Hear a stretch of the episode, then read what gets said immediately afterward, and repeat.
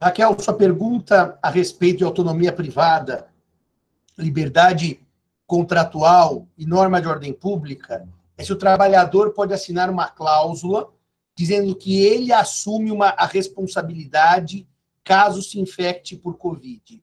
O tema é altamente complexo, altamente complexo, porque, em tese, num sistema de autonomia privada ampla, por que não dividir responsabilidades?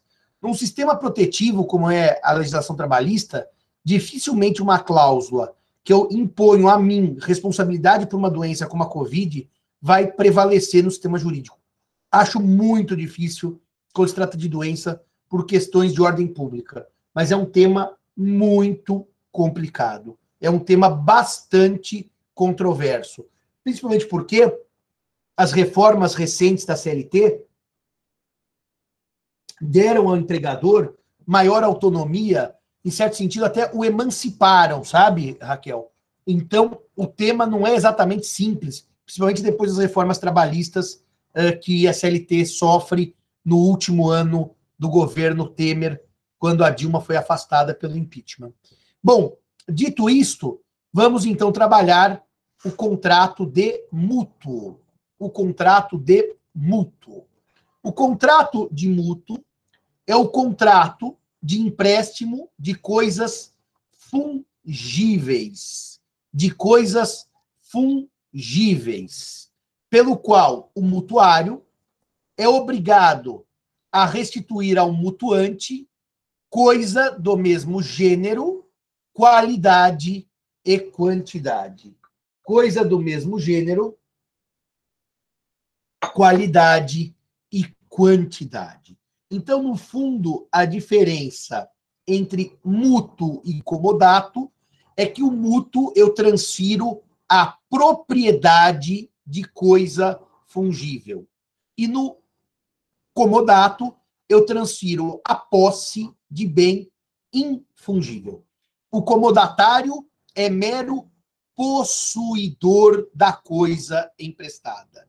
O mutuário é proprietário da coisa emprestada.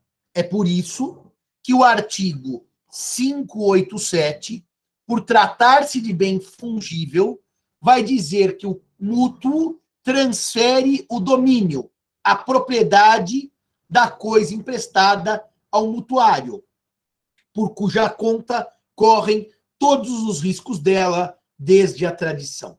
Então, se eu dou a casa de praia incomodato a Bruna e há um, uma forte chuva, a casa de praia alaga e fica deteriorada, Simão Comodante é que sofre a perda.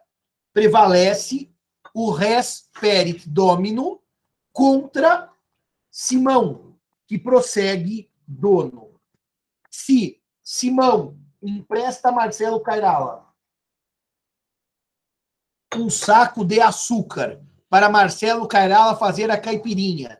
E esse saco de açúcar se perde pela chuva, quem perdeu o saco de açúcar é Marcelo Cairala. Mesma regra, res perit domino, porque o mútuo transfere a propriedade.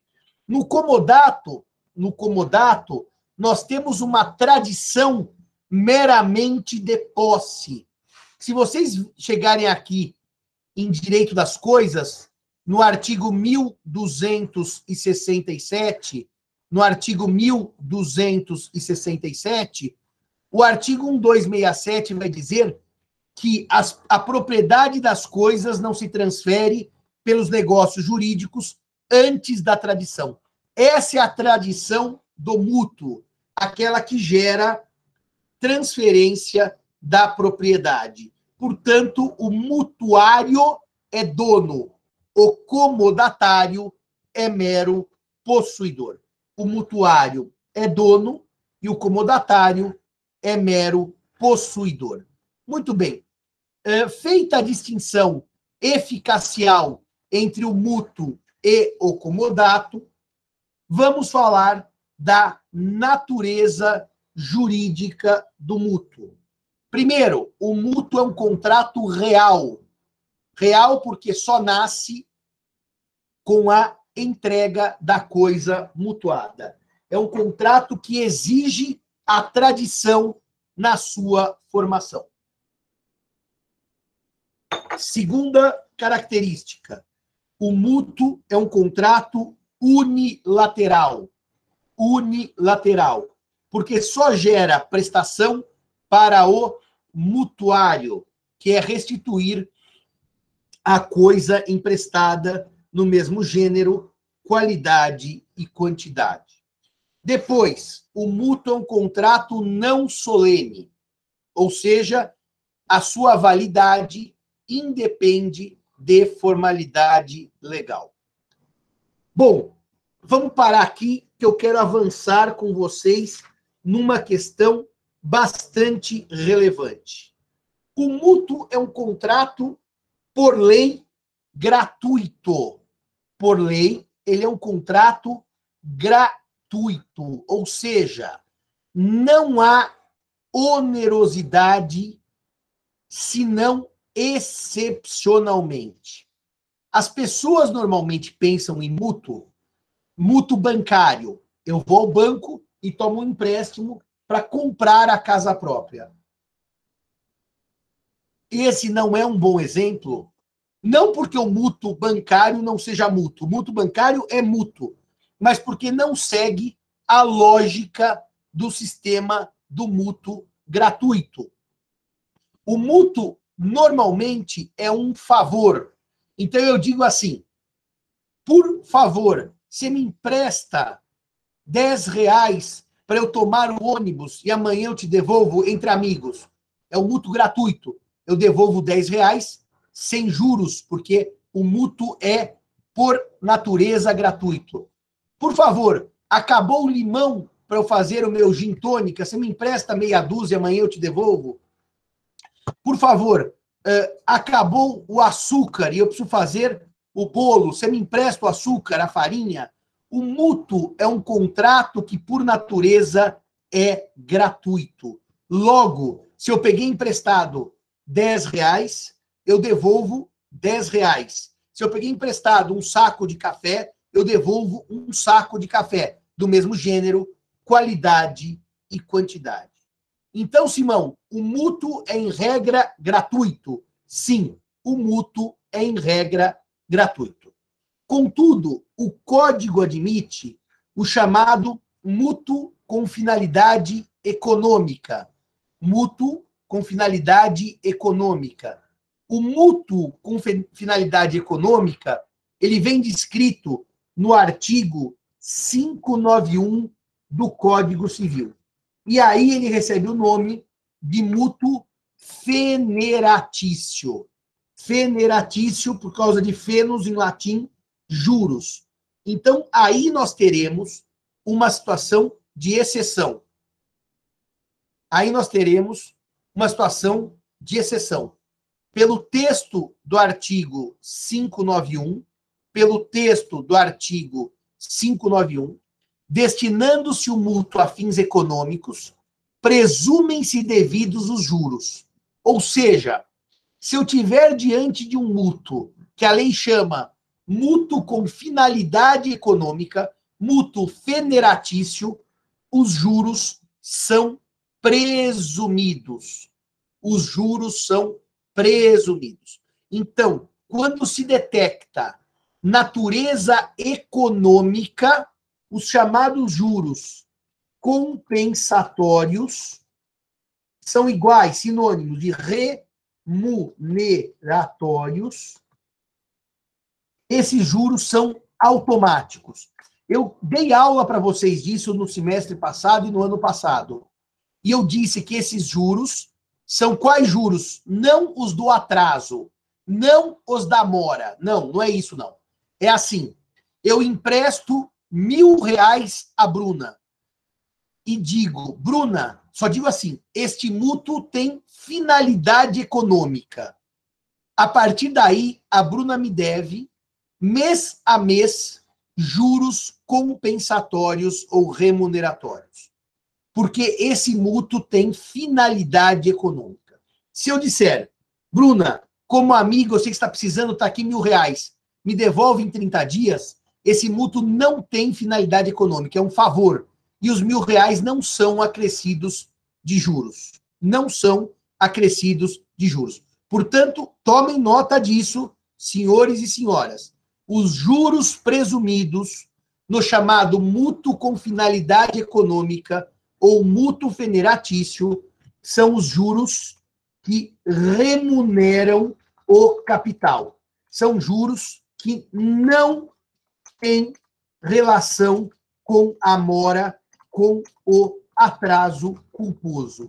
É desses juros que tratam, que, desse, esses juros que são tratados pelo artigo 591 do Código Civil. É, esse dispositivo vai dizer também o seguinte: ele vai dizer que tais juros, um, não permitem capitalização senão em prazo inferior a um ano. Ou seja, é nula a cláusula de capitalização por prazo inferior a um ano. É nula. Se houver uma cláusula de capitalização por prazo inferior a um ano, essa cláusula é nula, porque só se permite a capitalização anual. Vejam, temos aqui o não poderão exceder permitida a capitalização. São duas partes da regra. A capitalização é anual. Ao final do ano, eu somo todos os juros produzidos, incorporo ao principal, e a partir do ano seguinte, os juros incidirão sobre principal mais juros capitalizados. No primeiro ano, mil reais serão mil reais, ainda que todo mês se produza um real de juro. Por exemplo, no final de um ano, aqueles 12 reais de juro, um por mês, somam seu principal, o principal passa a ser de doze reais, e aí incidirão também juros. Essa é a primeira parte da regra. A capitalização deve ser anual e não pode ser inferior a um ano. É de ano em ano. Literalmente é isso que trata a lei. Capitalização de ano em ano. As, ou seja, pegar o juro, somar o principal e depois no ano seguinte, os novos juros são calculados sobre esse novo principal, com os juros já somados, capitalizados. A segunda coisa é que a taxa de juros não pode exceder a taxa que se refere ao artigo 406 do Código Civil. Quando o código diz que a taxa de juros não pode exceder o artigo 406, nós voltamos naquele problema que eu já trabalhei com vocês na teoria geral das obrigações, que é esse problema do artigo 406 do Código Civil. Não custa lembrar aos senhores que já tiveram isso em aula comigo que a questão do artigo 406 é uma questão altamente polêmica, porque o texto do artigo 406 ele não traz uma taxa de juros expressa. Ele usa de uma fórmula aberta. Quando os juros não forem convencionados ou forem sem taxa estipulada, ou quando provierem de determinação da lei, quando provierem de determinação da lei, serão fixados segundo a taxa que tiver em mora para o pagamento de impostos devidos à Fazenda Nacional. Novamente, e prossegue o debate que já tivemos há um ano, exatamente há um ano, que há duas correntes. Para a primeira corrente, os juros são de 1% ao mês que estão previstos no Código Tributário Nacional, no artigo 161, parágrafo 1. E, portanto, na ausência de estipulação, os juros são de 1% ao mês. Essa é a orientação do enunciado 20 do Conselho da Justiça Federal. O enunciado 20 do CJF fala em juros de 1% ao mês. Contudo, eu já disse aos senhores em semestres passados que houve uma divergência na doutrina.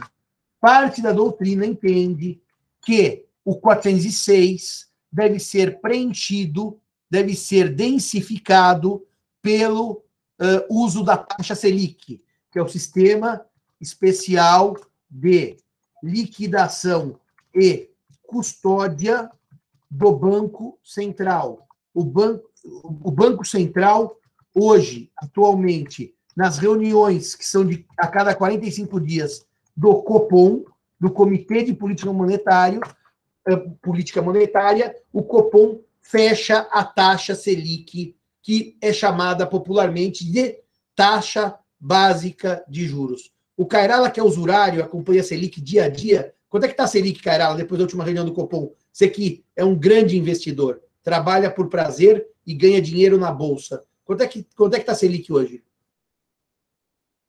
2,75 ao ano. O pro... 2,75 ao ano. A Selic já chegou a 10, 12, depende da política monetária.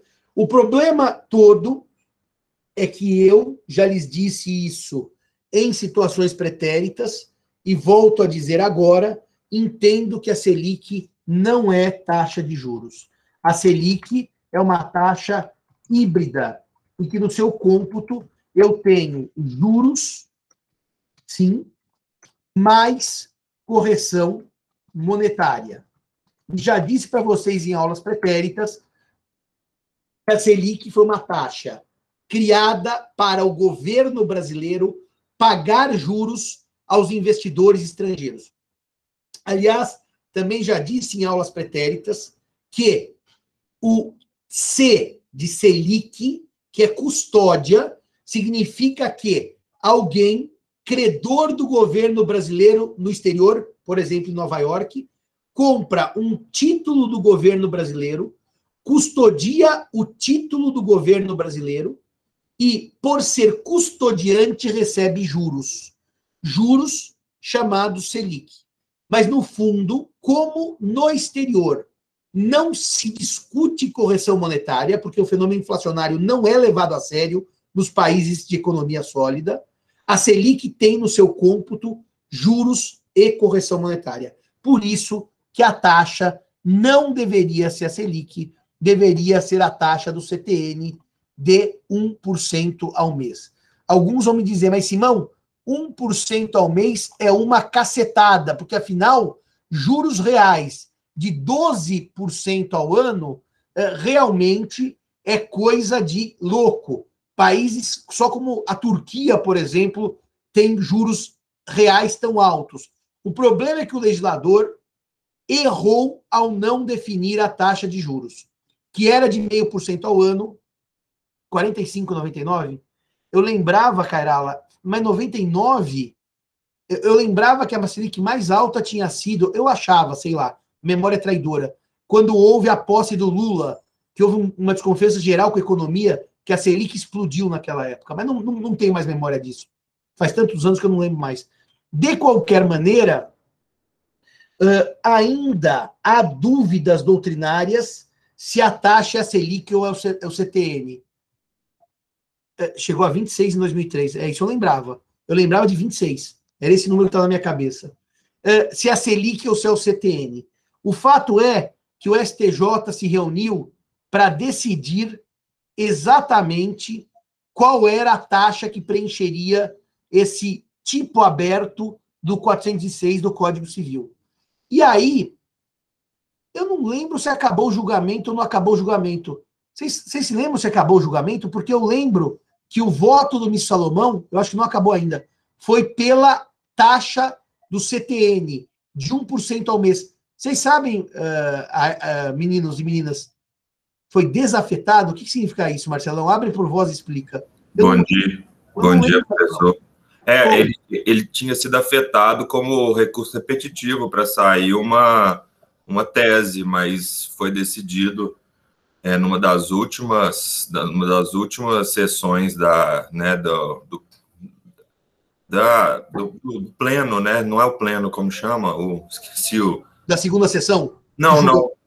É, quando é afetado é pelo, pela Cícero e Alexandre Gomide e Marcelo depois Bom. me ajudam com isso. Mas aí foi decidida a desafetação e voltou a ser um RESP comum, não teremos uma decisão uniformizadora de jurisprudência. Faz um favor, pega isso, pega isso para mim, dá um copy paste na notícia, põe aqui no chat. Tá, vou pegar. Veja, se realmente, Marcelo, não será unificador de jurisprudência, então o debate prossegue vão, vamos dizer assim, porque tem duas correntes. Tem a corrente do CTN e tem a corrente do que é 1% ao mês da Selic. O TJ de São Paulo historicamente aplicava e tem aplicado o CTN de 1% ao mês para preencher esse artigo, já que ele é um tipo aberto. Ah, então se foi desafetado, quer dizer, não vai resolver nada, Marcelão. Vamos continuar a briga. Exatamente. Ah, infelizmente, sendo uma ou outra, o ideal era que tivesse a decisão, né? Mas me parece, vou pegar aqui. Eu lembro de ter lido essa notícia no final do ano tá passado. Vou pegar aqui. Tá bom. Manda isso daí. É, o STJ, segundo o Biasi, vai pela Selic. Eh, na maioria dos casos. Eh, o direito público, Biase, a primeira sessão, em questões, várias questões, eles adotavam a Selic, capitaneadas pelo ministro Mauro Campbell, acho. Não, não lembro mais quem capitaneava, faz tanto tempo. Eh, na terceira sessão, a Nancy falava em CTN, o Benetti, antes de se aposentar em CTN. Bom, a questão é a seguinte: não temos uma solução final até o momento de qual é a taxa de juros devida em hipótese de preenchimento do tipo aberto do artigo 406. Bom, vamos prosseguir. Só um minutinho, gente.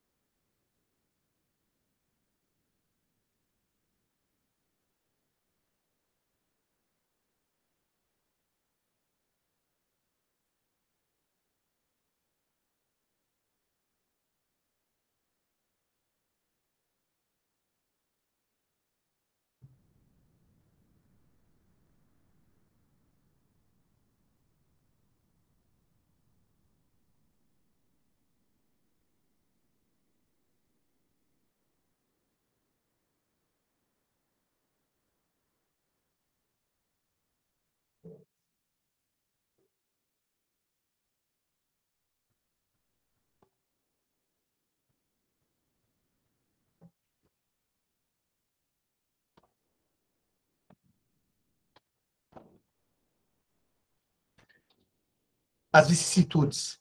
É, qual que é a principal obrigação do mutuário? Restituir a quantia mutuada. A obrigação do mutuário é restituir a quantia mutuada.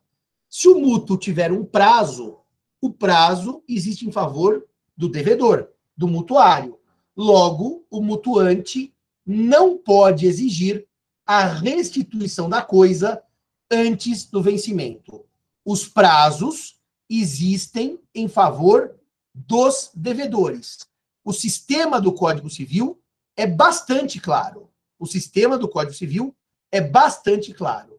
Nos testamentos, presume-se o prazo em favor do herdeiro e nos contratos em proveito do devedor, salvo quanto a esses, se do teor do instrumento ou das circunstâncias resultar que se estabeleceu em benefício do credor ou de ambos os contratantes. Portanto, o mutuário tem em seu favor o prazo para restituição da quantia mutuada. O prazo avançado pelas partes. Nós temos aqui duas regras interessantes sobre essa, sobre essa questão. A primeira é do artigo 590, quando o mutuário sofre notória mudança em sua situação econômica. Se ele sofre notória mudança em sua situação econômica, o que, que significa notória, conhecida, percebida, óbvia, evidente? Então, por exemplo, o mutuário pede recuperação judicial ou o mutuário uh, declara que está prestes a fechar, encerrar suas atividades, diz o Código Civil que o mutuante pode exigir uma garantia, ou seja, no fundo, o que a lei cria aqui é a possibilidade de o mutuante exigir um reforço. Reforço para. Já que houve uma mudança notória na situação econômica do devedor, para tentar garantir o sinalagma mantido, a manutenção do equilíbrio contratual. Antes, quando eu emprestei, você estava muito bem, logo não pedi garantia. Agora, no decorrer do prazo, você tem ainda mais um ano para me pagar, dois anos para me pagar, sua situação piora. Então, eu vou pedir, eu vou pedir que você me forneça uma garantia. Reparem que a ideia aqui é manter o equilíbrio que se perdeu por um fato novo, que é a mudança notória da situação econômica do devedor. É, na verdade, Bruna, tem dois dispositivos interessantes com essa ideia da mudança notória. Um, que é a chamada exceção de insegurança, que é o artigo 477, que a Bruna traz aí, né? É, se, depois de concluído o contrato, sobrevier é, a uma das partes contratantes diminuição em seu patrimônio, capaz de comprometer ou tornar duvidosa a prestação pela qual se obrigou, pode a outra parte recusar-se à prestação que lhe incumbe até que dê uma garantia, ou seja, eu não presto até você me garantir, até você me garantir que pode me pagar, dar uma garantia para me tranquilizar, então é a tal da exceção de insegurança. E também tem outro artigo, Bruna, que tem que ser lembrado nessa hora, da teoria geral das obrigações. Neste, esse artigo que nós lemos do Código Civil, por isso que eu digo para vocês, uma das grandes lições que eu aprendi com o professor Antônio Junqueira de Azevedo é que o Código Civil é um sistema e que só sabe direito civil quem sabe sistema. Para completar, então, a regra do artigo 590, além do 477, que é uma coisa interessante, que é uma regra análoga, nós temos o 333 do Código Civil. E o 333 do Código Civil vai dizer: ao credor assistirá o direito de cobrar a dívida antes de vencido o prazo estipulado nesse, no contrato ou marcado nesse código, antes, se cessarem ou se tornarem insuficientes as garantias do débito, fidejussórias ou reais, e o devedor intimado se negar a reforçá-las. Reparem que Aqui nós vamos ler sistemicamente, sistemicamente, dois dispositivos do Código Civil.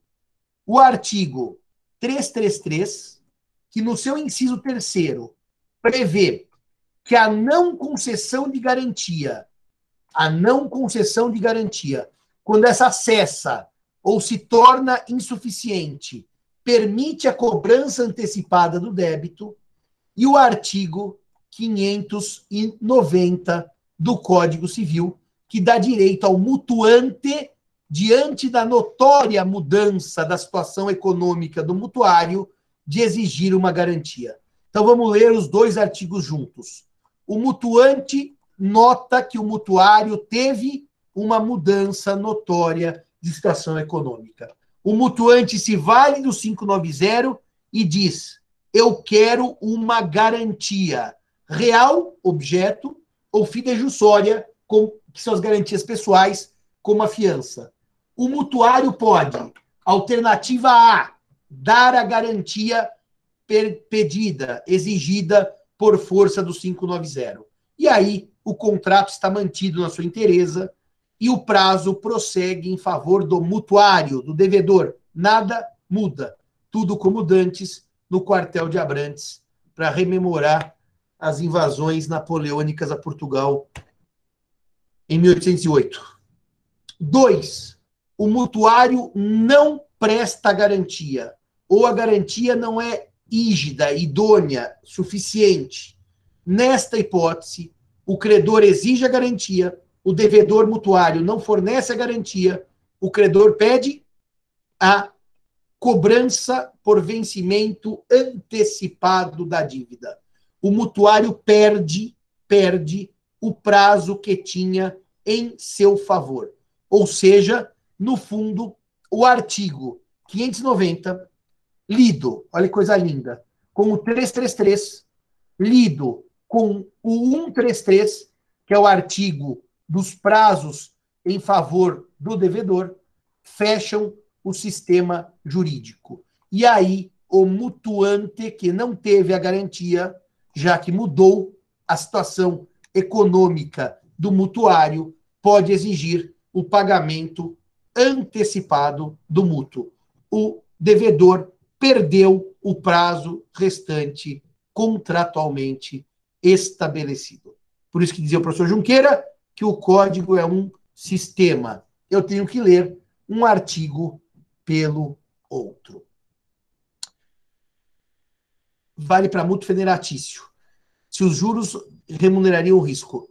Vitória, independentemente de haver juros ou não compensatórios ou remuneratórios, a regra aqui é de risco de não receber o principal. Portanto, esta regra se aplica ao mútuo gratuito e ao mútuo oneroso, porque o que quer a lei aqui é garantir que o credor receba o que emprestou, tá bom? Aí não tem relação com juros ou do mútuo federatício ou sem juros. Agora nós vamos para o artigo. Tem dois artigos do Código Civil que eu acho que são os mais lindos. Lindos, por uma questão de dificuldade de interpretação. Curiosamente, curiosamente, aliás, vai, antes desse artigo lindo, vamos fazer mais um que não é lindo, e depois eu vou para o artigo lindo. É, se o mútuo não tiver prazo, se o mútuo não tiver prazo, eu aplico aqui a regra do artigo 592 do Código Civil. O mútuo sem prazo diz o Código Civil, terá o seguinte prazo: até a próxima colheita, se o mútuo for de produtos agrícolas, assim para o consumo como para a semeadura. A lei pressupõe que se eu empresto algo para plantar ou para comer, eu não posso cobrar aquilo antes da próxima semeadura, da próxima colheita porque daí eu vou emprestar para alguém plantar, quando colher me devolve. Ou para alguém comer, quando colher me devolve. A ideia aqui é que tanto para o consumo quanto para a semeadura, eu só posso cobrar na próxima colheita, na próxima safra. Claro que é uma norma que não é de ordem pública, tanto que ele diz, não tendo se convencionado expressamente o prazo do mútuo. É uma norma supletiva da vontade das partes, já que a declaração de vontades não houve. Agora, aqui, não se tendo convencionado expressamente, o mútuo será de 30 dias, pelo menos, se for em dinheiro, eh, vocês vão dizer, mas Simão, essa locução de pelo menos, além de assim, se você não der prazo, eu vou dar o prazo. Então eu vou dar o prazo de pelo menos, bom, mas que porcaria é essa de pelo menos? É de 30, ou é de 31, ou é de 60, ou é de 90? Bom, evidentemente que na dúvida, o mutuante pode cobrar após 30 dias, não antes. Agora, esse pelo menos eh, vai depender de uma interpretação contratual para eventualmente o mutuário dizer, não, pelo nosso contrato, o prazo tinha que ser mais. Nós não demos prazo, não escolhemos data, mas pela estrutura contratual, ele tinha que ser de 60, 90. Bom, vamos ter uma briga aqui judicial para entender o que, que é esse pelo menos. Mas uma coisa eu lhes garanto: se vocês estiverem saindo da Sanfran a pé, olha o sonho, e o coleguinha falar, me dá cincão para eu pagar uma passagem de metrô, vocês não podem cobrar do coleguinha antes de 30 dias o cincão. A não ser que vocês tenham combinado. Te empresto, mas você me devolve amanhã? Se não houver combinado, no mínimo 30 dias para o coleguinha devolver o dinheiro. Mútuo em dinheiro, nós temos um prazo mínimo de 30 dias ex lege, na ausência de vontade.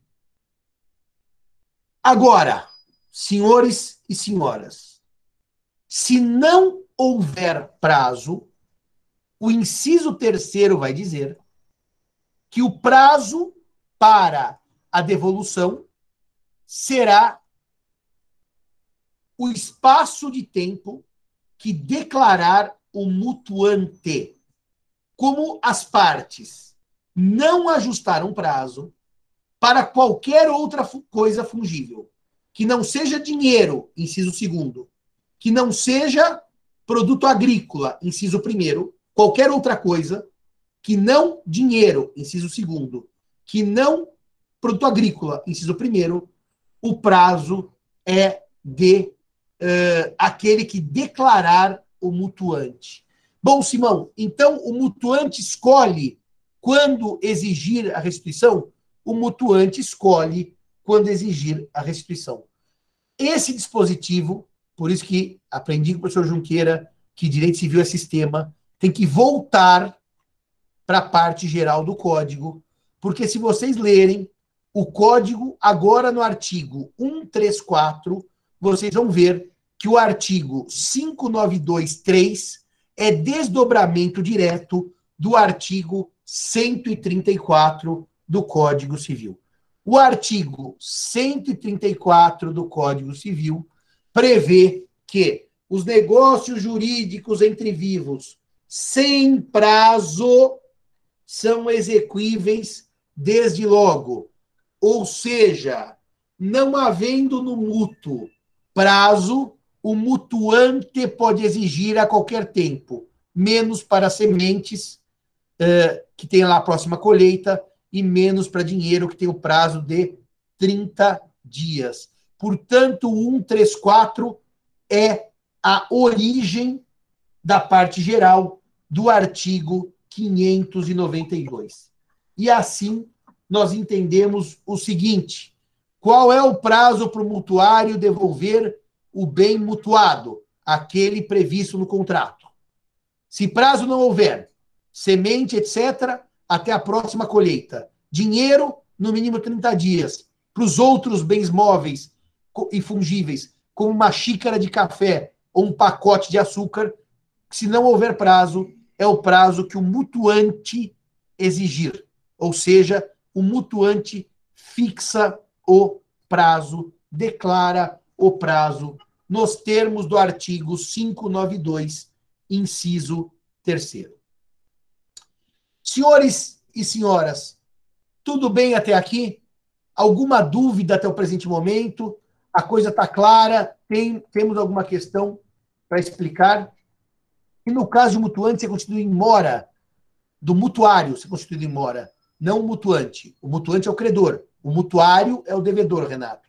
Se o mutuário for constituído em mora, ele responde pelos juros de mora, pelas perdas e danos nos termos do artigo 389, pelos honorários de advogado, é a mora normal que nós estudamos uh, na, no inadimplemento das obrigações, em especial o artigo 389 e 394 do Código Civil.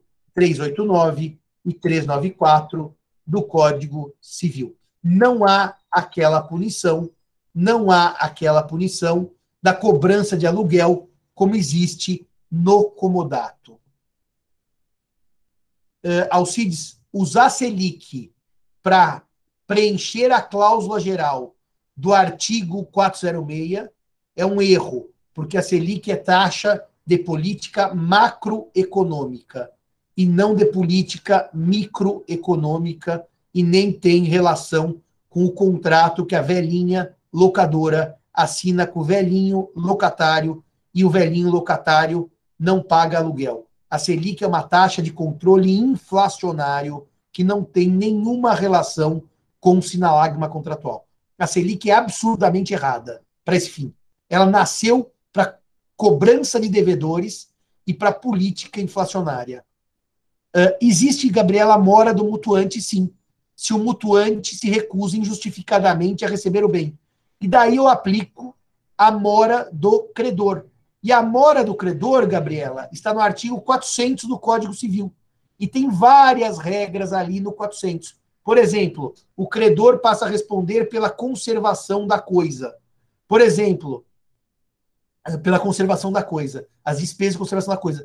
Por exemplo, aqui no caso não, não vale, porque a propriedade é do comodatário, do mutuário.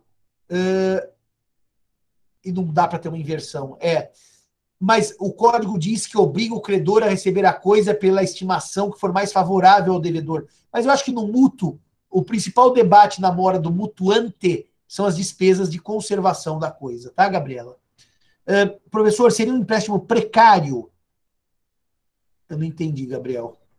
Abre por voz e pergunta para eu poder mudar de tema, Gabriel, que eu não entendi sua pergunta, por favor.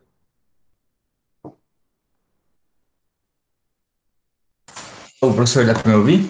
Claro, perfeito, Gabriel. Bom dia. É que eu, eu li o, a parte do comodato do, do Caio Mari e ele falava sobre uma discussão que tinha do comodato se, quando não estabelece, se estabelecia um prazo, é. dava-se ao, ao credor, né, a faculdade de recobrar qualquer tempo. Eu queria saber se, se, E ele disse que no caso do comodato não há. Mas pelo que o senhor está falando, no caso do mutuar. Sim, deixa eu só explicar, Gabriel, por quê? Porque no comodato, lembra a regra que eu expliquei agora há pouco? Que não havendo prazo, é o prazo necessário para o uso da coisa emprestada? Aqui não. Aqui é outro sistema. Não existe no mútuo prazo necessário para o uso da coisa emprestada. São regras totalmente distintas em razão da natureza fungível e infungível da coisa. Então não dá para trazer a regra do comodato por analogia. Ou seja, não dá para dizer que eu aplico a regra anterior que, não havendo prazo para o mútuo, o prazo é aquele é, necessário para o uso natural da coisa. Aquela regra é do, é do comodato, é, pela natureza infungível. Então não dá para trazer, não dá para trazer ao mútuo aquela regra do comodato. Agora eu entendi sua observação. Não dá para trazer. Não dá para se aplicar analogicamente. Mesmo porque, Gabriel, para se aplicar analogicamente, eu preciso não ter regra própria para o mútuo. E eu tenho regra própria para o mútuo. O mútuo sem prazo é o prazo que for dado pelo mutuante. Então, é uma regra oposta do comodato. Então não dá para trazer isso aqui por analogia. Bom, meus amigos, nós chegamos no artigo que é o artigo mais lindo do Código Civil, na minha leitura. É o artigo que no mestrado, no doutorado do Bunazar, o Bunazar disse uma coisa, eu falei, você está errado. No, no, mestrado do Cairala, ele disse uma coisa, você está errado. Tem que ler esse artigo de. Esse artigo é o artigo mais lindo do Código Civil. Porque é um artigo que pressupõe uma leitura sistêmica profunda do da teoria das incapacidades. Esse é um artigo que não é para amadores. Esse é artigo que é para profissionais. E quando eu disse para o Cairala, não é essa a leitura, sua leitura está incorreta, vai ler o Pontes. Ele pegou o Pontes, ele transcreveu, e na aula que vem, ele vai lançar aquele trecho, Cairala, do Pontes, que você discutiu comigo aquele dia. É o artigo 588. Esse artigo não é para amador. Esse artigo é um artigo para profissionais da interpretação da hermenêutica do direito privado.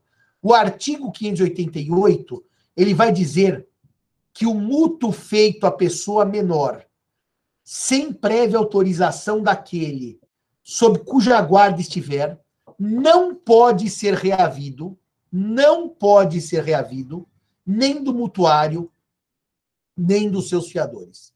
Nem do mutuário, nem dos seus fiadores eu estou tratando de mútuo feito a menor sem autorização dos pais ou dos tutores. O código diz que o mútuo não pode ser reavido. Essa locução é extremamente bonita. O mútuo não pode ser reavido. Mas o artigo 589 vai dizer na sequência que cessa a disposição do artigo antecedente e traz cinco hipóteses em que a regra do artigo 588 é afastada pelo artigo 589.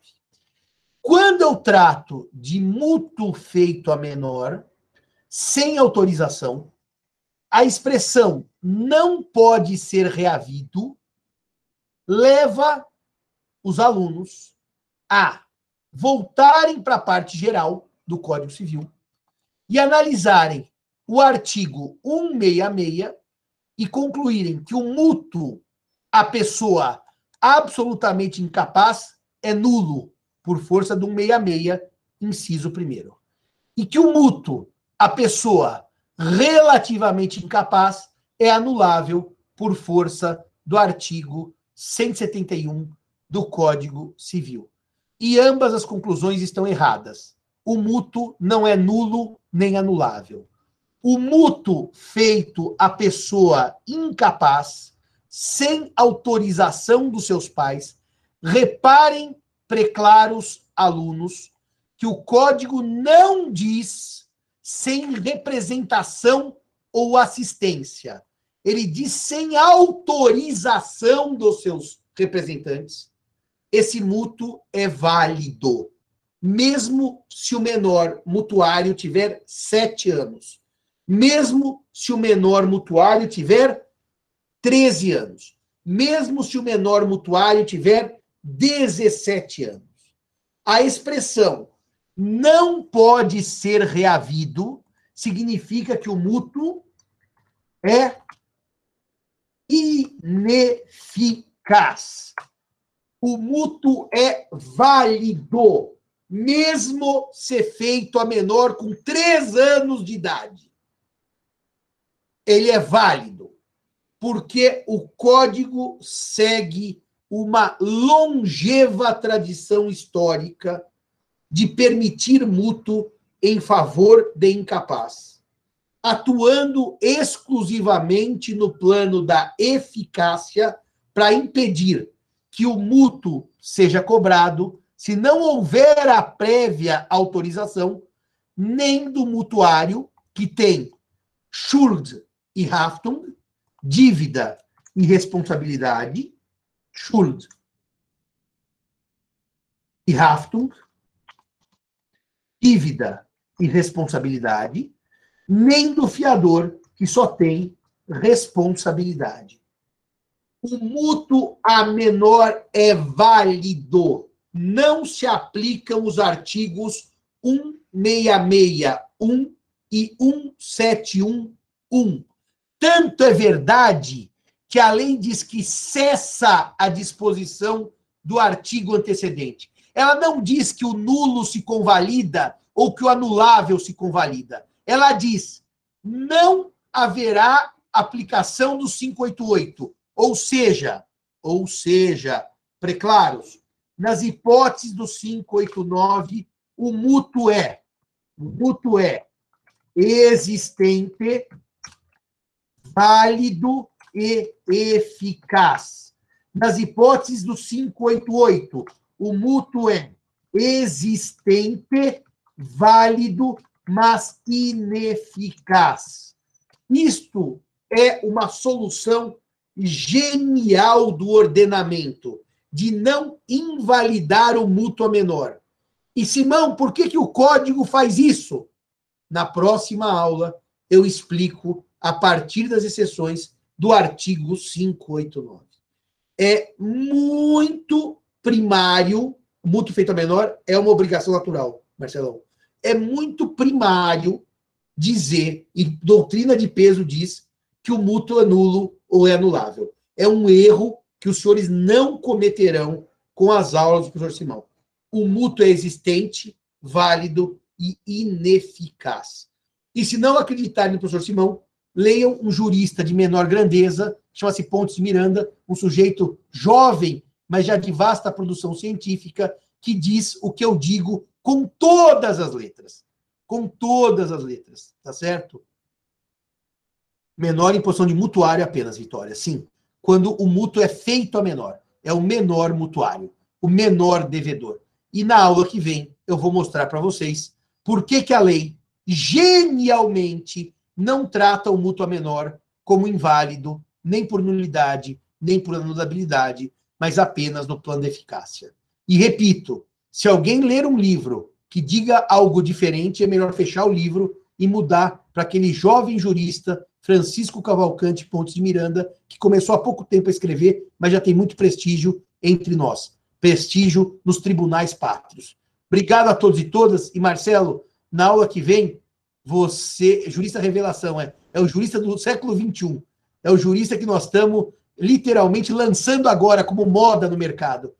Marcelo, na aula que vem, você, por favor, transcreva aquele pedaço do Francisco Cavalcante, que eu vou abrir a aula com o Pontes de Miranda. Até a próxima. Professor.